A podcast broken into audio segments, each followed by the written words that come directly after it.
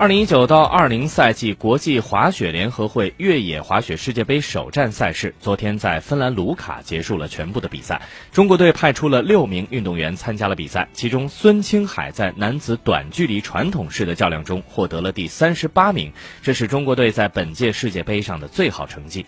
在当地时间二十九号进行的男女短距离传统式比赛中，中国队的李欣、池春雪和马春全部闯进决赛阶段。最终，李欣获得了第六九十九名，池春雪获得了第七十八名，马春名列第九十名。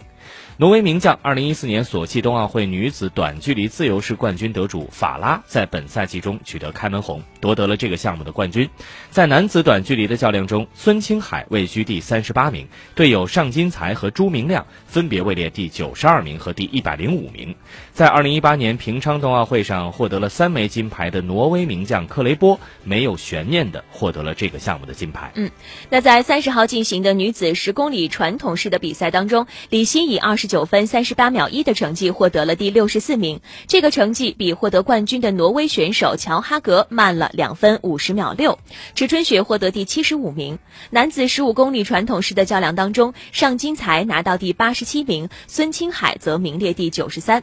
在最后一天进行的女子十公里追逐自由式的比赛中，李欣以三十一分三秒的成绩获得了第五十名，池春雪名列第六十五。这个项目的前三名均被来自挪威的选手包揽。